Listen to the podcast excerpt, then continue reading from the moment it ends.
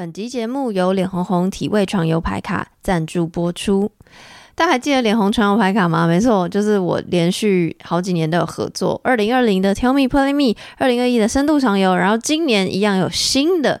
床游牌卡。这次的主题呢是体味。有人可能会想说啊，体味不就那些啊，还能有什么新鲜的？好，如果你是有这种想法的人，请继续听下去。今年我开箱的时候，我真的觉得比往年都更进步的感觉，然后有点感动，因为过去的牌卡指示比较明确，就上面就告诉你说啊要做什么啊，可以这样玩。然后体味这个本来就有已经有深入既定印象的主题，却能在这个我本来就有既定印象的明确之中翻玩出别的可能。好，你可能还听不懂对不对？让我娓娓道来。这次的牌卡名称呢，叫做《爱的四十八首》。这个四十八首是一个来自日本江户时代的词汇，本来是描述男女之情的各种样态，后来被日本的成人片上拿去挪用在体位上。那脸红牌卡就是以之为灵感，然后重新做了翻新再诠释。所以呢，这次的牌卡《爱的四十八首》意思就是有四十八张的体位牌卡可以玩。那这次的设计师是一代的设计师 Vivi，但是但是跟一代的画风真的完全不一样。我更喜欢这一次，就很像大家不知道有没有听过的《Kama Sutra》，就它是印度的性爱经典，叫做《欲经》欲望的欲，然后的一套牌卡，然后非常漂亮。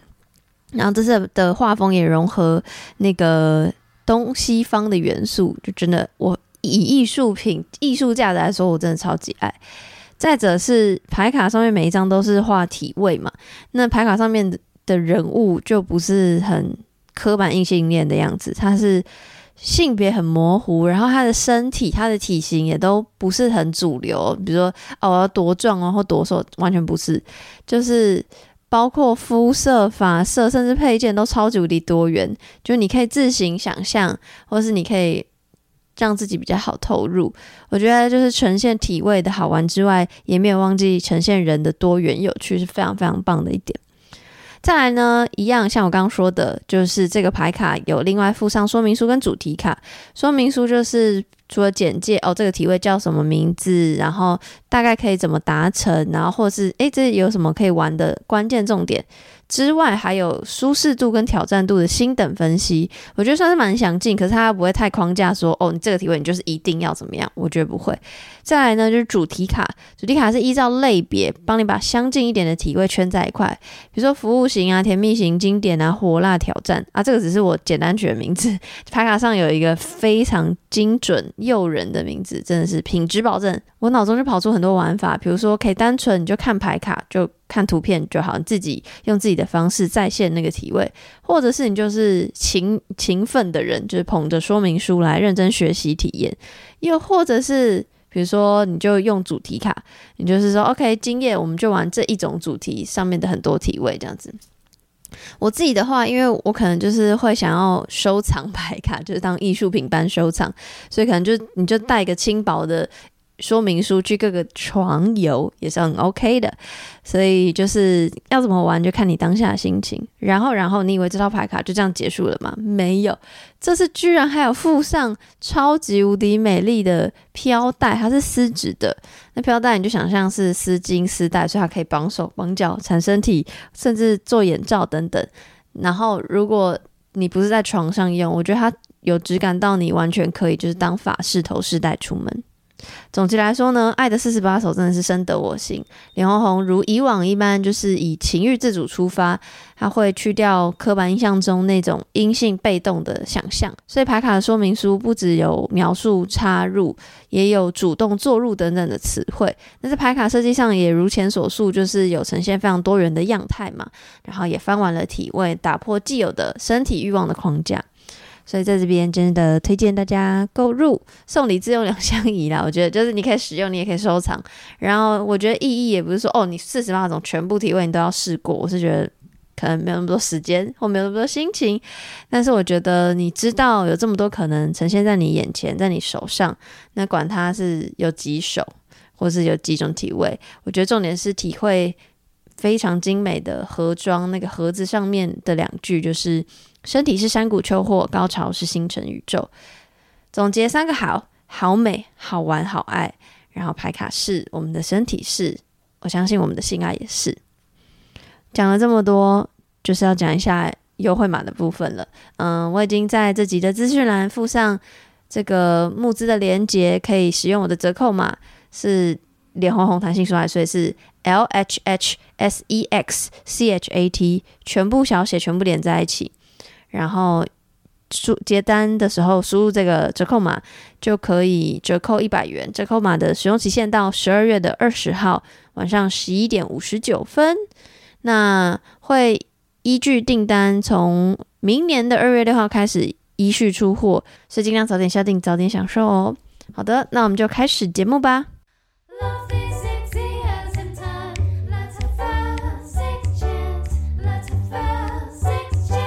欢迎来到 Sex Chat 谈性说爱，我是杨。今天呢，我的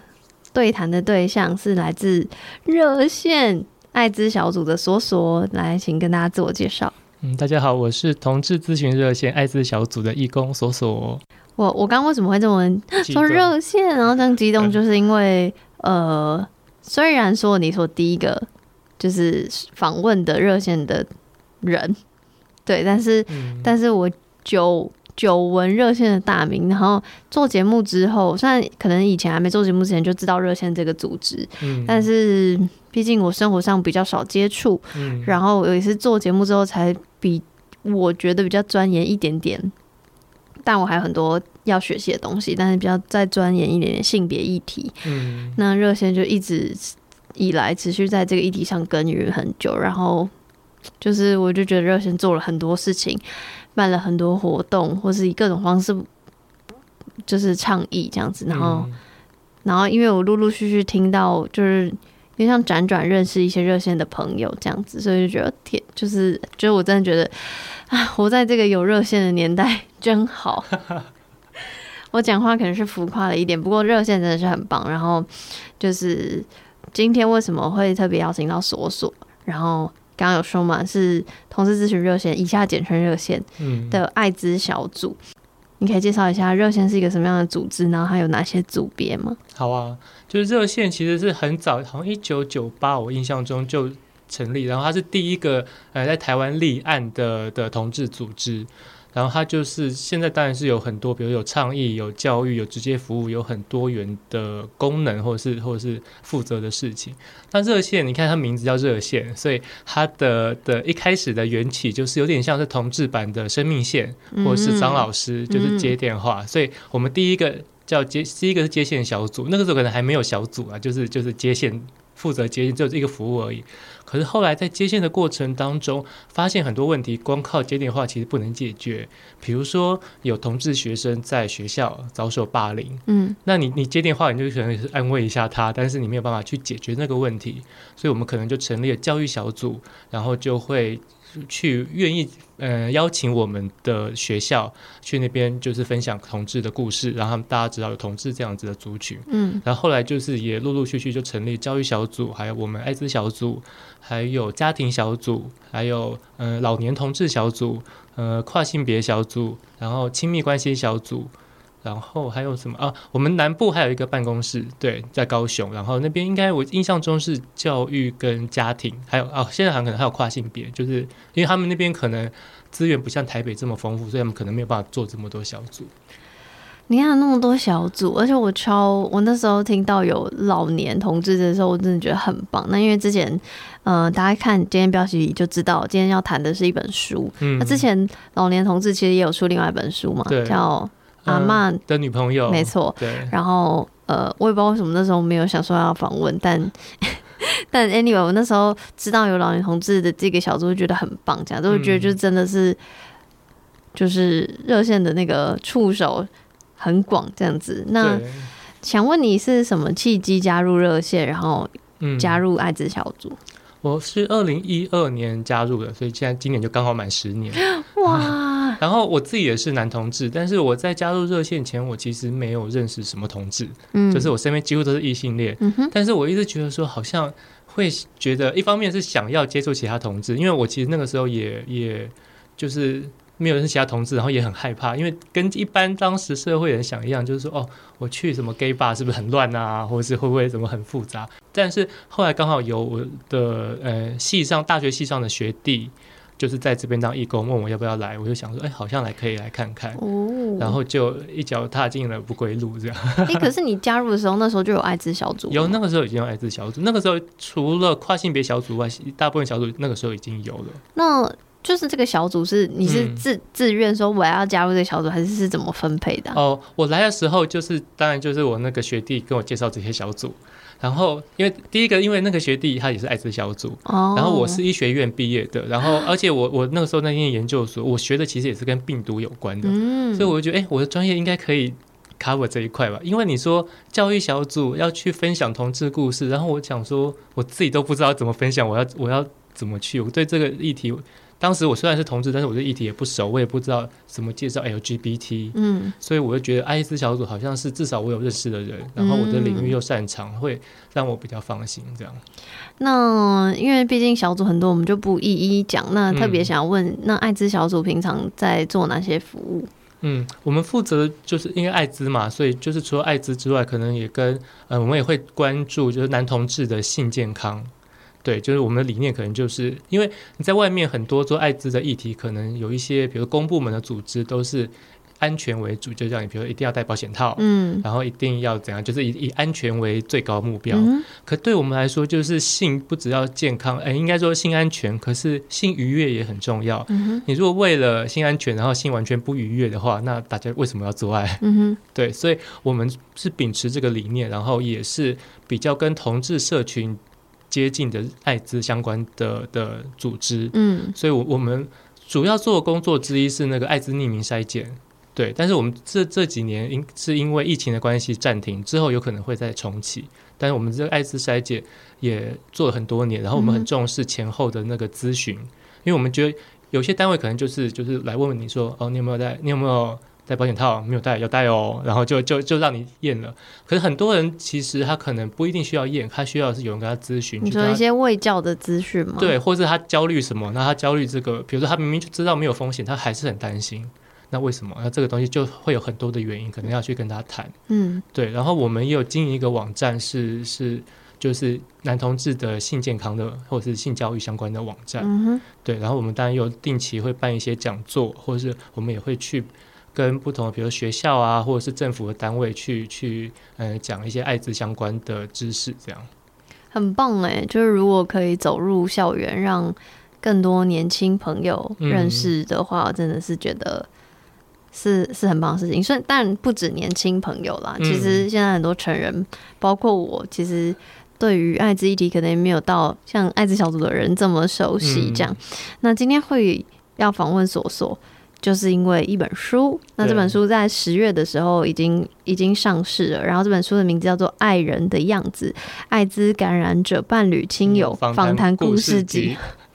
很长，最长最长的那种。对，然后呃，因为播出的时候是十二月份，嗯，那因为十二月一号是世界艾滋日嘛，所以我十二月就是想要做一系列的。这个访谈集数，天哪，对 对，然后 谢谢，所以所以没有，我只是要解释为什么我没有十月就邀邀请你们，哦、只是为了要解释这个，对，嗯、然后嗯，因为前面我有访问，就这集播出之前，大家应该会听到我访问的感染制的朋友，嗯、对，然后嗯，因为其中一位朋友蛋蛋他是艾滋感染艾滋感染者嘛，嗯、然后所以。就是就感觉说，OK，我要做一个那个跟艾滋相关的访谈节目，那感觉就是要访问艾滋感染者，这样，就是这是一个很直觉，直观的，对对对。所以说老实话，当我看到呃、欸、那个热线你们要推出这个爱人的样子的时候，我以为我那时候就是因为那个书名太长，我就这样快速看过，就是爱人的样子哦，所以是感染者的故事，感染者的故事。结果我真的没有仔细看，我真的是一。开始翻开，我说：“哎、欸、哎、欸，怎么会全部都不是感染者本人？”然后后来才认真，他说：“哦，我整个大误会这样子。”然后我就是一天就读完了，是一个。你要说它非常好看吗？对不起哦，因为就是、嗯、我觉得我我因为我很难，就是它就是一个访谈故事集，我很难说哦，它好好看，因为它也不是什么小说嘛。对。那它也不是很抒情的散文，但我会说，就像访谈节目一样，它是一个很真实，它是很真实的一本书。嗯，然后虽然都是呃感染者的身边的人，就不管是伴侣还是亲友啊、朋友、兄弟姐妹，对，或是伴侣啊，前伴侣的前伴侣，嗯、呃，但是你可以看到，就是有很多元的样貌。嗯，对，那。不好意思，我好像我好像不小心回答了这一题，就是我 我本来要问你说，你会怎么介绍《爱人的样子》的，这是一本什么样的书？你会怎么跟大家介绍？嗯，就是像。诶，刚刚提到以及书名所讲的，就是他的访谈对象不是感染者，而是感染者身边的人嘛。因为其实就是我们在我们很久以前，其实这个这个计划从很久以前到现在，没错，我就要问这个访谈 计划起源，因为我查到这个也不是查到，好像是书里的序也有讲吧，就说二零一三年就已经在有这个有有这个 idea，然后二零一五执行，对，二零你看二零一五到二零二二这样多少七年，七年才完成一本书，会不会太久？对，就想问为什么会有这个计划，然后为什么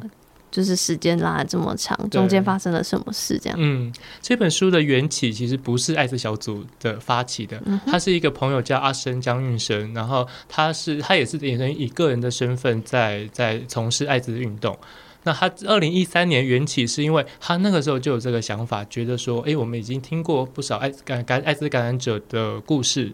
然后知道很多感染者会觉得自己要要，比如说要交往，或是要去跟认识人，然后发展是很困难的事情。可是呢，他想说，那我们为什么不来问问看这些，比如跟感染者交往，或者在感染者身边，呃，跟他有关系的这些人，嗯，他们在想什么？他们是不是也曾经有对艾滋的恐惧？那他们如何克服这个恐惧？还是他们目前也在面临什么样子的议题？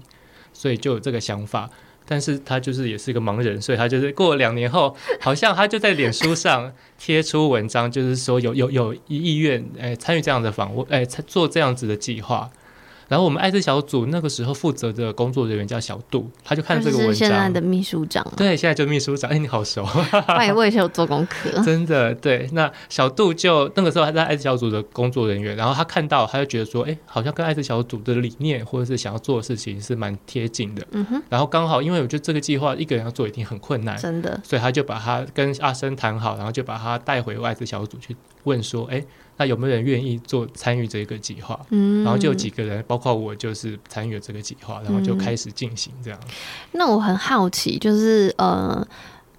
看这本书的时候就会知道，就其实每一篇的呃作者，就是、嗯、呃访谈人，对，都就当然每一篇的访谈对每一篇都不同故事嘛，所以受访对象当然都是不同的人。可是笔者就每一篇写的人也都是。呃，有几篇是不太一样的人，然后就等于好像有，就是感觉好像是艾滋小组的志工分别下去进行访谈。那、嗯、我很好奇，当时嗯、呃、确认要执行这个计划的时候，你们是怎么选择访谈对象，然后怎么进行访谈的？就是也比如说要怎么分配。然后因为我有读到蛮多篇都说，哦，第一次见面的时候他怎样怎样怎样，第二次见面的时候他已经怎样怎样了。就为什么要有？比如说，我不知道是不是这样的设定，就是为什么要访谈两次，中间隔这么多年，嗯、是嗯设、呃、定上的考量吗？还是什么？就很好奇这个执行的过程。嗯，这个访谈的，哎、欸，找这样访谈人当然其实不容易，因为你想想看，就是你的路上你很难说找到的是感染者的的亲友什么的，然后他们也平常在生活也很难出这个柜，因为感染者很难出柜，感染者亲友也很难出柜。假设我说我出柜说，哎、欸，我是感染者的弟弟。那是不是就大家认识我哥哥就知道他是感染者？哎、欸，可是因为我就在想说，那艾滋小组平常不会接触一些感染者吗？不能从那边资料库下手。当然，我们就是有一部分是从这边下手去、啊、去，先从我们认识的感染者，或是可能人脉啊，或者说医疗端那边有认识感染者，哦、然后看有没有亲友愿意受访。嗯，可能就是比如说感染者有有愿意帮忙，然后感染者身边的人也愿意受访。那这样才可以。那找到之后，当然就是我们团队就跟他约时间，然后看谁有空去访谈。然后我们通常如果可以的话，可能会是比如说二访一，就是两个义工一两个呃计划的人一起去访。那这样的话回来就可以一一个是两个人访，可能也会彼此。就是互相补不足嘛，万一有人有人忽然卡词不知道怎么办的时候，就可以另外一个插入。嗯、然后那访谈回来之后，就是会比如看谁负责写，写完之后大家会来讨论那个稿子。然后你刚刚问说，哎，为什么会写说什么第一次见到的时候要讲这个？这个我就要说，你知道，因为我自己的工作是是医学编辑，所以我我们主要的工作之一是。医呃，比如说医生的专家会议，我要把它写成会议记录。哦。然后我自己就觉得，哎，跟访谈差不多嘛，就是他讲一讲，然后录完音我就写。嗯。然后写完出去之后，我就觉得我写的很顺，但是后来被得到的回，就是得到的回馈就是，哎，你都没有加入自己的观点。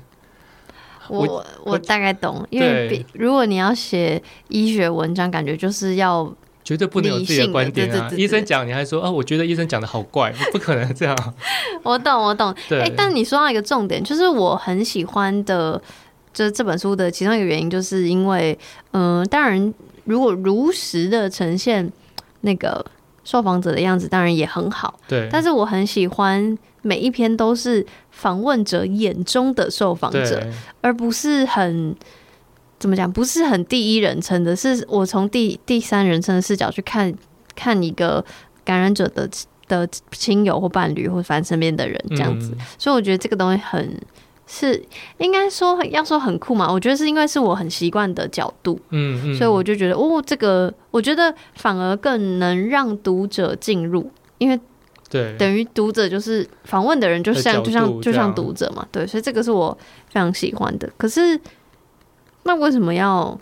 隔这么久呢？对，呃，其实不是说每一每一个人都有访两次，或者一定要隔那么久。那会访会有有些两次的原因，呃，有可能是，比如说像刚刚讲的，就是没有别别人都，哎、呃，应该说哦，有一些是我们，比如说我假设我访问了一个一个感染者的亲友，然后回来讨论的时候，发现诶，有些东西没问到。这个很常发生在什么状况？就是因为我们访谈对象是感染者亲友。不是感染者本人，嗯，但是你在访谈过程中很容易话题都围绕在感染者，嗯，所以很很多时候就是会感染者的亲友就会讲说，哦，那他什么时候感染的？然后他那时候什么样心情？然后我怎么样陪他去干嘛？所以可是都没有讲到感染者亲友自己的心情，或者他当当时怎么想，或者是他，而且这个东西我觉得。大家会比较习惯讲事件，嗯，而不是讲自己的心情或情绪。然后这个，如果我们嗯、呃、访问的人没有引导他去多问一点的话，有时候回来之后就会，比如大家就问说：“哎，那这个妹妹她她当时怎么想？呃、不知道。嗯，那当时她她有有为什么会这样？呃，没问到，就很多都没问到，所以会有时候会想要呃再访一次，去补足那些东西。”然后一方面是有时候事情诶隔了比较久之后，就觉得诶搞不好会有一些新的。新的变化，有因为有时候也真的过一两年了，嗯，像里面有一个比如说妈妈，那她两年后跟两年前她的心境其实就有很多不同的变化，这样。嗯，嗯，我觉得访问者本身自己应该心境上有变化吧，而且有。其实你刚刚说什么漏问什么，我觉得这个对你们，因为我不知道你们平常的工作内容，假设没有在执行这个计划之前。有没有需要到访谈，还是是别人找别人找你们，然后你们帮忙解决问题，就比较不是这种。你说热线平常的工作，其实比较呃，应该没有特别的访谈，比如艾滋小组例行的工作里面，其实不包含访谈。对啊，所以这这件事情其实对你们来说，应该也是很是很新的。对，感染者的伴侣或亲友，他们也是应该也是第一次这样要分享吧，所以我觉得这都是。嗯一起在执行一件我觉得蛮蛮新的事情，然后，虽然说这个计计划拖很长，可是我其实很喜欢看到那种哦，这个几年前他是什么样，几年后是什么样子，就是你可以在一个很短的篇幅里面就看到那个变化，我觉得是是这就是我蛮我蛮喜欢的这样。嗯，我想问，你可以分享你负责的嗯。比如说你负责的对象，对对对，稍微简单分享，因为让大家对于这本书更有想象。好啊，我们这个故事这里面有十六篇故事，对，然后可能有一半以上是嗯、呃、他的伴侣或前伴侣，但是有不少是比如说妈妈、弟弟、妹妹，或是社工，或是朋友、闺蜜这些。那我负责其中的两篇，就是我撰写的两篇，一篇是感染者的伴侣，他们应该现在还在一起，然后另外一个是感染者的弟弟。嗯，对。那这两篇对我来说，就是他不一定，我觉得对读者来讲不一定是里面最精彩的的故事，但对我来说这两篇我都还蛮喜欢的。嗯，有可能是因为是我仿，然后我又写这样。嗯，那那伴侣的那个是我印象很深刻的是，因为我觉得感染者跟感染伴侣其实有一个很大的点是，要怎么告知对方。嗯哼，没错。对，那这个告他们这一对的告知是在在一起之后，好像过一个月还两个月之后才告知的。然后那告知的时候，感染者这一方就是一直哭，边哭边讲，然后哭得很激动。然后对方可能就是因为对方哭太激动了，就为了安慰他，然后自己可能情绪就没有跑出来，先安慰完之后，嗯，自己回到家才哭出来。对，然后那那个，因为他讲的很生动，所以我到现在印象都还很深刻。这样，嗯嗯、然后其实里面的故事都可以看到，感染者要告知这件事情本来就是很困难的，嗯，要不然就是哭，要不然就是抱持着说哦，对方一定会跟我分手的心情豁出去了去讲，然后有人会刻意用特别的方式，比如说在生日许愿的时候讲出来，嗯，会有一些。就可以知道说那个东西对感染者是多艰难。嗯，对，我觉得大家也可以想一下，如果你是感染者，你要跟你另一半讲，你要怎么讲？你在什么时候讲？要不要讲？我觉得更可以想象。我觉得看这本书更可以想象的是，当你是那个感染者身边的亲友，你听到这句话的时候，你会有什么反应？你要有什么反应？怎么样的反应比较好？那个好到底是真的好，还是你知道假的好？所以我觉得这个东西是很。哇，不能讲很有趣，而这个东西是有很多复杂的情绪，或是有很多复杂的因素影响的。嗯，当然每个人状况都会很不同，可是我觉得就是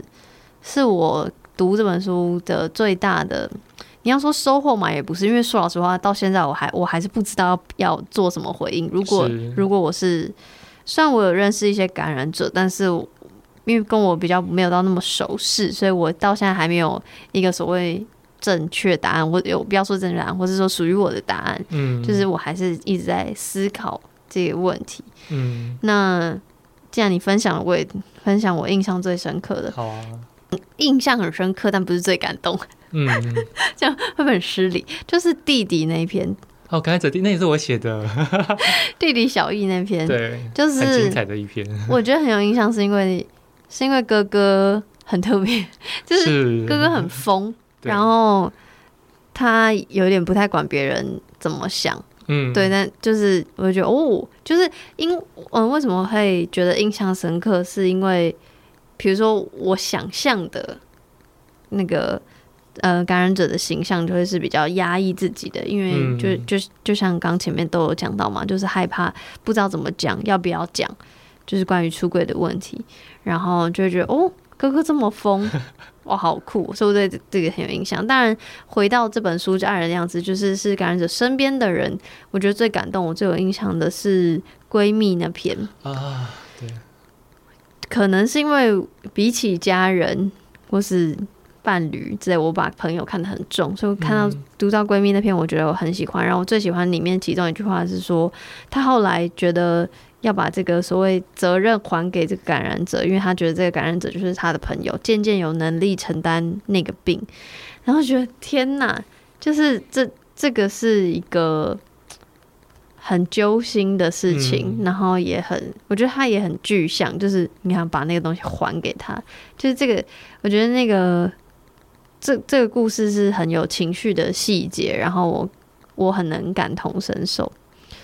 那不晓得你。自己有没有印象比较深刻的话？因为你刚刚分享了印象深刻的故事嘛，嗯、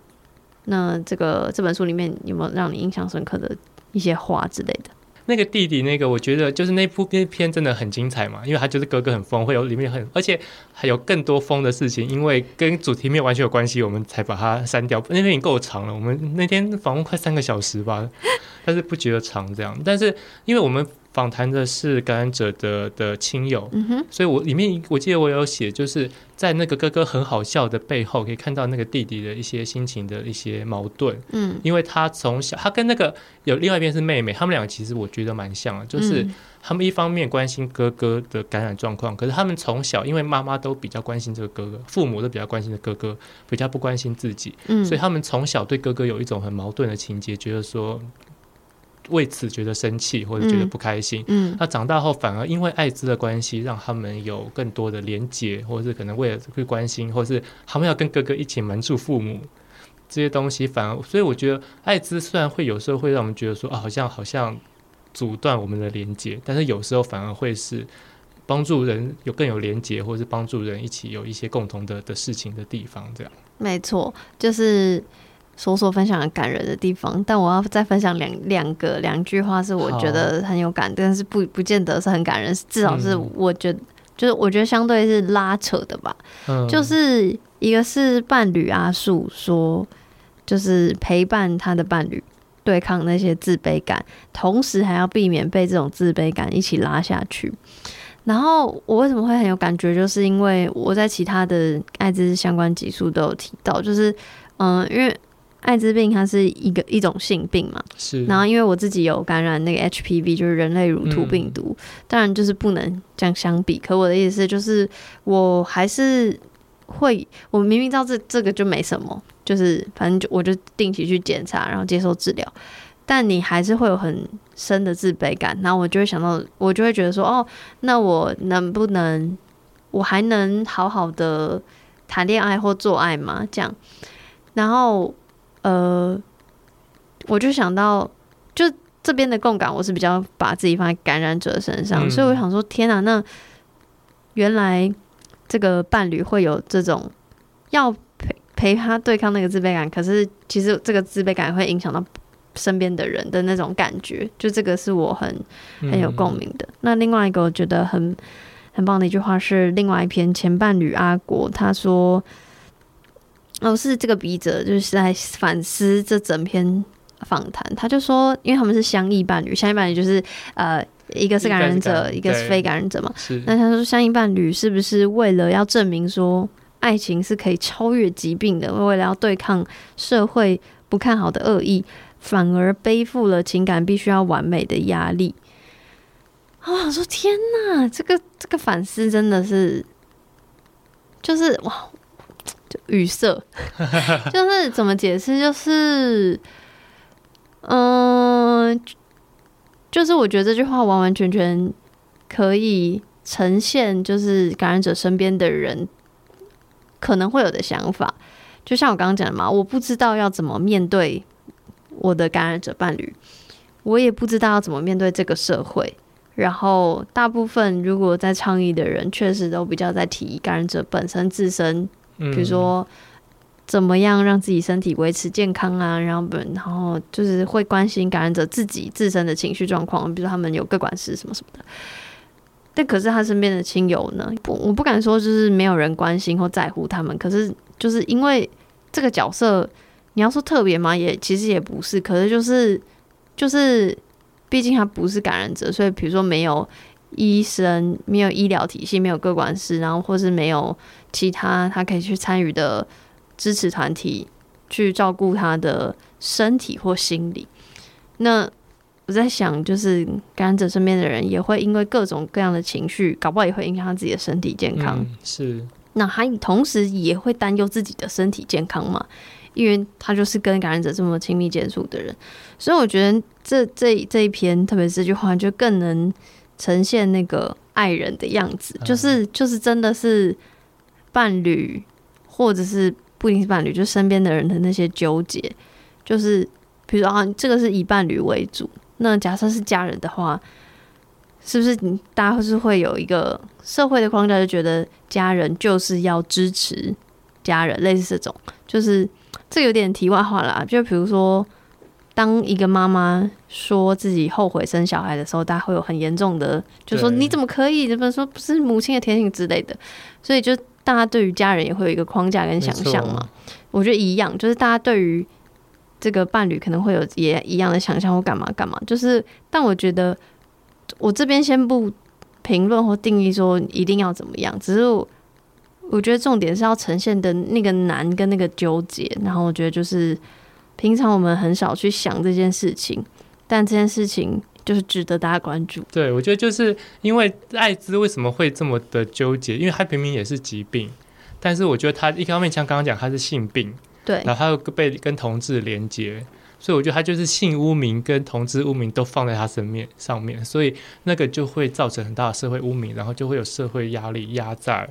艾滋感染者身上，那这样的压迫就是不是只有感染者受影响，嗯，那个那个效果一定也会外溢到感染者身边的这些关系人。没错，对，真的，所以就是真的可以透过这本书，可以感受那些可能平常一样是受艾滋这个议题影响的人，但很少被提及的这些心情，都可以在这本书看到。嗯，那你你也是身为这些艾滋感染者身边的人吗？我想问一下，你认识艾滋的历程，就是你第一次听到这个词，嗯，或是大概知道候是什么时候，然后你那时候对他想法是什么？我其实，因为我们热线常常会聊这一个，就是你什么时候第一次听到？但是我一直忘记我第一次，比如说小时候什么时候听到，或者我们曾经害怕过，我有一点点忘记。但是我有印象的时候，应该是因为我是就是医学院，我是三类组嘛，所以我应该就是会把它当做一个疾病来看。然后当然会知道他跟男同志有关，然后我也知道我自己是男同志，但是我那个时候应该已经知道说我没有发生性行为，应该是不会得到。因为我很晚才发生性行为，所以我没有很害怕。可是不会害怕，就是从其他，就是那时候就是，嗯，会有听过一些江湖传言，我不知道大家有没有听过，就是去西门町的那个那个电话亭找找钱的口，然后真是不是？对，真的有听过，对不对？真的就是一个江湖传言。可是告诉大家，就是世界上没有人因为这样的传染艾滋。所以当时就是你觉得你是一个比较医学的角度去看这个词，所以也没有到特别。就是你没有以前曾经有污名他的那个时期或阶段，但是会，如果你问我说万一得到会不会害怕，我会非常害怕，因为在我们那个年代，就是艾滋就是一个绝症，听到它可能会比呃癌症还可怕。嗯哼，嗯哼，对，我觉得那个那个害怕程度是这样。然后，但是你说我真的很熟艾滋，我自己也觉得我很熟艾滋，因为我我研究所是做病毒，而且我有做到艾滋相关的一的的主题，我就觉得我非常熟艾滋，我来热线小热线应该没有问题，嗯，我来了之后才发现，哦，跟我跟我接触的领域不一样，因为我接触的就是病毒怎么感染细胞，然后怎么样去养它。你在。呃，学习的体系里面认识的是病，可是你在热线艾滋小组应该认识的是人，没错，嗯，对，所以我来也是来热线才真的接触到艾滋感染者，嗯，对，然后第一次接触的时候一定会觉得很哇，我终于接触感染者。或是我理论上知道跟他们相处，或者比如说喝同一杯水不会，我懂，就是你知道是一样的，但是你还是会觉得哦，他是感染者，就是会有一个不一样。哦，我真，我真的跟他喝一杯同一杯水耶，就就心心里会这样，就是表表面上就是当然是装了淡定这样。可以可以理解那样的情绪。那嗯、呃，因为你说你加入热线艾滋小组之后，才觉得哦，你更用不同的角度，更深一层认识艾滋这个议题、这个病毒，或者是受的受这个议题影响的人。嗯。那再进一步，那完成这本书，完成这个计划，嗯，这个访谈集之后，你有觉得对于艾滋有新的认识，或者新的想象吗？嗯，我觉得，但除了刚刚讲的，就是比如说写作方面或者什么的的进步之外，我觉得对于，因为比如说我以前虽然我好像认识感染者啊，或者可是就是等于是，呃，认识他们已经是是，就是他们他们已经是很很 OK 的感染者，或是就是应该说已经没有在刚刚在知道很焦虑的那个状态，所以我觉得到后来就是，我觉得我好像会会，然后。会更理解说跟感染者呃交往或者约会或是的的那个会有更有想象，因为我以前我也觉得你真的要跟感染者交往，我也不敢说我一定可以，因为我没有没有试过，也没有想象过。但是后来，比如说我后来有曾经有一个约会对象，在约会过程中就是告知我是感他是感染者，嗯哼，对我一方面也很惊讶，或是也很觉得说啊他这么信任我，愿意告诉我。可是我觉得。原本可能，我觉得我如果以在做这个计划前，我可能会有很多的，就像刚刚讲那个小剧场在脑子里面跑，就是那我到底能不能跟他约会？我要不要继续跟他约会？嗯，会到到交往会有什么问题？我可能会有很多的迟疑，或者是很多的的剧场在那边跑。嗯。但是我觉得，因为有做个计划，因为比如我也实际呃访谈过感染者的伴侣，然后听他们讲他们从告知啊这些过程。所以我觉得我那个小剧场的时间拉得很快，就一下就过去了。我一下就跑到比较可以接受的，嗯、这就会觉得说。我应该不会什么问题，应该是还是可以继续约会下去看看。嗯，我觉得那个对我来说是很大的帮助。嗯，OK。那作为一个，因为你也是因为你加入艾滋小组，你就认识了感染者嘛，所以你也是感染者身边的人。是，那作为一个感染者身边的人，你觉得你可以做到什么事情？你可以提供什么事情？然后，那你你有没有觉得哪些事情其实还是是有极限，是你做不到的？嗯，我觉得当然就是。承受艾滋污名这件事情，其实最最辛苦的还是感染者本身啦。嗯哼，对，就是，但是身边的人，我觉得如果就是比如说你你是感染者身边的人，然后第一个我觉得就是就是平常心，嗯，这这要说，但是很其实很难，就是有时候会。万一你给感感染者太多的关心，或者是好像把他当做就一直说没事啦，没事啦，可能他也会不爽，或者把他当做一个弱不禁风的人，或者怎样。其实感染者都是、哦、因为现在的医药技术，其实感染者身体健康，只要你有稳定服药，其实跟一般人差不多。对，没错，我们在其他集数也有讲过，就是目前呃我知道的话，台湾应该是就是每天一颗药，对就可以。当然要看自己自身状况，然后跟自己的医生讨论，但大部分应该就是这个样子，就是然后。一呃，一段时间，我忘记是三个月还是六个月，嗯，就测不到病毒的话，就等于 U 等于 U，测不到病毒等于不具传染力，这样。你说这本书的，位置它虽然隔了五诶、欸、七年，其实就是我们当然也不希望拖这么久，可是我觉得好处之一是它见证了这些历史，就是真的。二零一五年的时候还没有 U 等于 U，或者这个 U 等于还没有完全被研究，嗯、就是敢百分之百说这样一定没有风险。嗯哼。可现在我们可以这样说了。哦，我觉得很喜欢这本书的地方是它的备注有很多 有很多小知识，比如说某一个时期的政府的。政策政策可能是比较激烈的走向或干嘛干嘛，就真的像你说的，可以看到，嗯，可以看到政策，然后也可以多少看到一点社会风气，然后再进而影响到感染者身边的人，他们心里对于艾滋的想法，这样子。嗯，对。嗯、那哎、欸，你刚刚说你你觉得就是平常心啊？对，平常心是一个，然后再来，我觉得如果你想要多。帮感染者，比如你是他身边的人，你希望他过更好，想要多帮助他一些，我觉得可以自己，比如说去多了解艾滋这个议题。嗯，对，因为你多了解，你才会去用比较知道用什么样比较正确的方式去关心，而不是就是比如说你每天买补品给他吃啊之类的。嗯，对，因为我觉得像里面有一个有一个访谈是妈妈嘛，嗯，我觉得妈妈也也很有趣，就是嗯，她因为她就是。付出就我觉得就跟一般的华人的妈妈一样，就是付出所有的关心，觉得这件事所有责任都在自己身上。嗯、哼可是他自己又知道说哦，这样给付出太多，好像会给小孩压力。嗯、然后也的确给小孩压力，小孩就就会逃避，然后他自己就在那边拉扯这样。嗯嗯，但是我觉得如果他他后来他也真的自己花了很多时间去去了解艾滋。然后我觉得在这中中间，他如果能够长出他的的力量，知道说艾滋其实不是那么可怕，他不需要去这么的担心的话，嗯嗯、那他跟小孩的的关系可能也会更好。嗯，对。然后我觉得了解艾滋的的管道当然有很多，就不是说你真的就去读病毒的教科书一样，对，你就是看这本书也是一个了解的方式，没错。或是你去。看很多相关的，比如说新闻，或是比如说热线的的的一些网站，那当然就是会有比较正确的艾滋的知识，嗯哼嗯哼。对，然后或者你去了解感染者的处境，对啊，或者像你哎之前访问过，比如感染志啊，他们也也有一些艾滋的故事，嗯。哼，他这些我觉得看很多，当然是会帮助你了解，哎，感染者是有可能有很多不同的样貌。那刚刚讲的是可以做到哪些事嘛？那在你的角度里看，就是我相信你应该也可以感受到风气、社会风气有稍微好一些，对，缓慢的前进。对，但同时你觉得艾滋议题或感染者还面临什么样的困境是还待被解决的？我觉得就是，其实为什么艾滋大家会这么恐惧，是因为他以前曾经有一段时间，就是医药技术还不进步的时候，但他就是会很早死，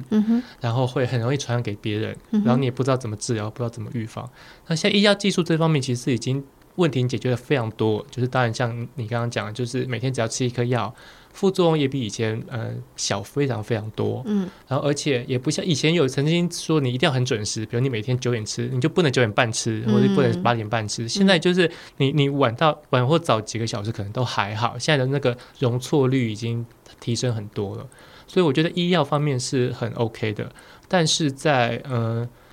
就是社会污名，我觉得还是很严重。那个严重就包含很多人因为不理解他，或或是对他有敌意。会还是会有很恐惧，所以我觉得是那样子的一个社会压力还压在感染者身上。嗯，就是比如说，就是你看前几年的的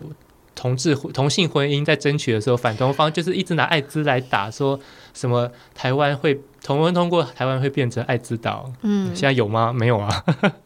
对啊，然后还有比如说，哎，去年好像就是有几个艾滋相关的团体，就是路德协会跟全促会，他们有有有做一个那个感染者的处境的调查，就发现感染者有其中几个，就是比如说有有一半以上感染者可能会担心就医被拒诊，而且有三成的人就是真的因为真的被拒诊，嗯，然后比如有很多人会因为自己的感染身份而。会减少跟伴侣的互动，嗯、或者是说曾经讲说自己是感染者，然后就被对方拒绝。嗯，然后另外感染者也会很担心他们的老年的生活，嗯，没有人照顾啊，这些我觉得都这几个面向都是感染者还目前还面临的。哦，当然还有一些法律上的问题啦，嗯、就是什么蓄意传染罪那些，我觉得对对于感染者来说也都是很大的压力。没错，就是其实像你刚刚讲，就是不管是实质层面，就是。比如说，呃，就诊这种事啊，或者有的就就业也会受影响，啊，就业就学都会受影响。对，然后还有呃呃，就是这本书很一再提到，就是比较情绪面的事情，到底怎么跟伴侣沟通，怎么跟亲友沟通，嗯、要不要沟通，沟通到什么程度？我觉得这些都还是，我觉得社会风气确实可能有一点改变吧。嗯，但是就是还是有很大很大的很大的进步空间。我觉得，我觉得这几年来，我自我自己做性相关的节目，嗯，我觉得有越来越多人在讨论性这件事情，但大家可能还是稍稍从比较揶揄的口吻啊，讲一些对啊，然后当然会觉得说，哦，谈论性是一件就是越来越可以比较走。硬就是可以走健康，或者从技巧面或干嘛干嘛，就觉得性知识这样，或者可以当做一个平常的话题来之类的。但是，但是你真的要讲到性病，就是就像你刚刚前面讲，就是性本身已经被污名了，然后疾病这件事情又是大家不愿意的事情，所以它就有点像双重污名。然后艾滋又是一个早期这么被恐惧，对，所以就是就是可以想象。我不敢说可以想象了，应该说就就像我刚说，真的还有很大很大的进步空间。然后我会觉得，就是我觉得，我觉得多去了解这些东西，不是不是说，就我没有要说哦，就是有那些你刚说的心理的小剧场就是不对的。我我觉得没有，就是身为可能是呃感染者身边的人，就是当我们在接受这样的资讯的时候，我觉得多少。还是会有一点担忧跟害怕。我觉得那个东西就是每次讲艾滋议题会讲到一个内化污名嘛，就这个这个污名的东西是已经很在心里的。那通常讲内化污名，是会讲感染者自己嘛，就是那个自卑感啊，觉得自己不好，就是不不不。但我其实觉得那个内化污名是整个整体社会氛围的，所以包括像我们一般人也会，就像你刚刚讲的嘛，你会你心里会有说哦，你是感染者，就是我我我我可以这样跟你。我表面上装的没事，但是我心里还是会有那个铃在响嘛。对，那个铃响也不是说我要歧视你或者我要对你有偏见，只是因为社会这样，那个东西是真的很内化在我们心里的。所以我觉得说，就是多去了解艾滋议题，并并不是说不以后大家都不要有那些小剧场，我觉得不是，而是知道自己有能力，就像你刚刚说的，缩短那个小剧场的时间，或是知道哦，这个小剧场的原因是哪里来，为什么你会有这样的。困惑偏见或是想法，但是你知道你有能力去认识他、理解他，然后一起度过这这这这些起伏情绪，我觉得这才是嗯、呃、比较比较合理的。就是我的意思是说，别不是说要大家都不要有偏见什么。当然，我很希望有那一天，可我觉得到那一天之前，可能前面还有一步，就是不是完全的对他没有想象，而是知道自己有能力可以对抗那个恐惧。不管是不管是你是什么身份，不管你是不是感染者，还是你是感染者身边的亲友，还是你身边都没有感染者，你只是单纯对这个议题有所想象，也是对。所以这个、我完全同意你的说法，因为我觉得就是。社会，因为我们从小在这个社会长了这么多年，然后社会装在我们脑子里的那个恐惧，我觉得是一辈子都不会消失。我们艾滋小组也会聊，就是我们到现在还是会爱恐惧艾滋，我们不会说从此就完全不恐惧。就，毕竟它是一个疾病嘛，谁大家都怕疾病啊。或者甚至我觉得像同志的那化污名一样，就是像我自己是同志，可是我觉得我以前可能听到谁是同志的时候，我脑子里会有一秒说呃那那种感觉，那我自己也是。可是你就会长出力量，你去认识这个。疾病或认识同志这些，你认识他了之后，你就会有力量去对抗那个恐惧，或者你知道这个恐惧不是真正的恐惧，它不会真的那么可怕。而且我觉得时代在演进，就是像我们这些 就是活得比较久的人，就是接受那个污名已经很久了。可是现在新一代的小朋友们，他们拜托他们对于性别认同已经不是会，我觉得啊，至少我认识的人就不是而而是说哦，那我要选哪一个认同这样，哦、那他们可能新的困扰、嗯、就不是污名化，而是选择很多类似这种。对，所以我的意思就是，就是当新的一代的人。出现之后，他们的想法一定也会影响我我们这一代人，嗯、所以我觉得这个就是不同时代的人哇，就是一起一起去了解这个议题是是好事，就对、嗯、对，不管他是什么身份，或是不管什么议题，甚至不是艾滋议题，就是任何性有关的议题，或是性别，就是呃性倾向的议题、身份认同什么的，我觉得都是就是好事啦，是有帮助的啦。对，我觉得就是。真的，虽然说你说进步一直觉得很缓慢，也很希望再快一点。不管是同志运动、艾滋运动这些，可是像您刚刚讲的，就是，然后我很希望讲您，就是工作上 讲太多了。对，就是上一代跟下一代的那个差别，我就看了其实还蛮感动，就知道说我们的性别教育、我们的艾滋教育其实还是有发挥它的作用的。真的，对台湾，我就可以，比如说亚洲第一个同婚通过的地方是，也是因为我们觉得我们的性别教育做的比其他地亚洲其他地方成功。真的，真的很很感动，所以呢，今天这集就时间关系就差不多，所以就是再次宣传，再次推荐大家可以去，呃，如果你很不确定要不要买，还是可以去书局翻翻看吧。对，实体书局有，然后那个线上什么博客来啊那些通路也都有，所以对，如果不确定，当然可以去书店翻翻看。但是就很值得买这样子啊，如果你真的也没有钱，嗯、你可以。私信我跟我借，对，然后我会把呃书籍的所有通路的资讯放在资讯栏，大家可以再去看看。嗯、然后呃，如果有听众是想要了解艾滋议题的，应该都可以请请洽热线艾滋小组可都可以吧？对对对对。然后当然，如果有听众你是。不，还没出柜的感染者，或者你是感染者身边的人，然后有任何问题想要问，一定一样都可以。热线真的是一个很棒的存在。对，欢欢迎欢迎大家来询问，我们也也对我这我觉得这也是热线存在的目的。嗯嗯，OK，好的，那今天就非常感谢索索跟我们分享这本书，然后还有艾滋相关的大大小小的事情，很开心有这个机会。好的，谢谢，谢谢。谈性说爱，休止，拜。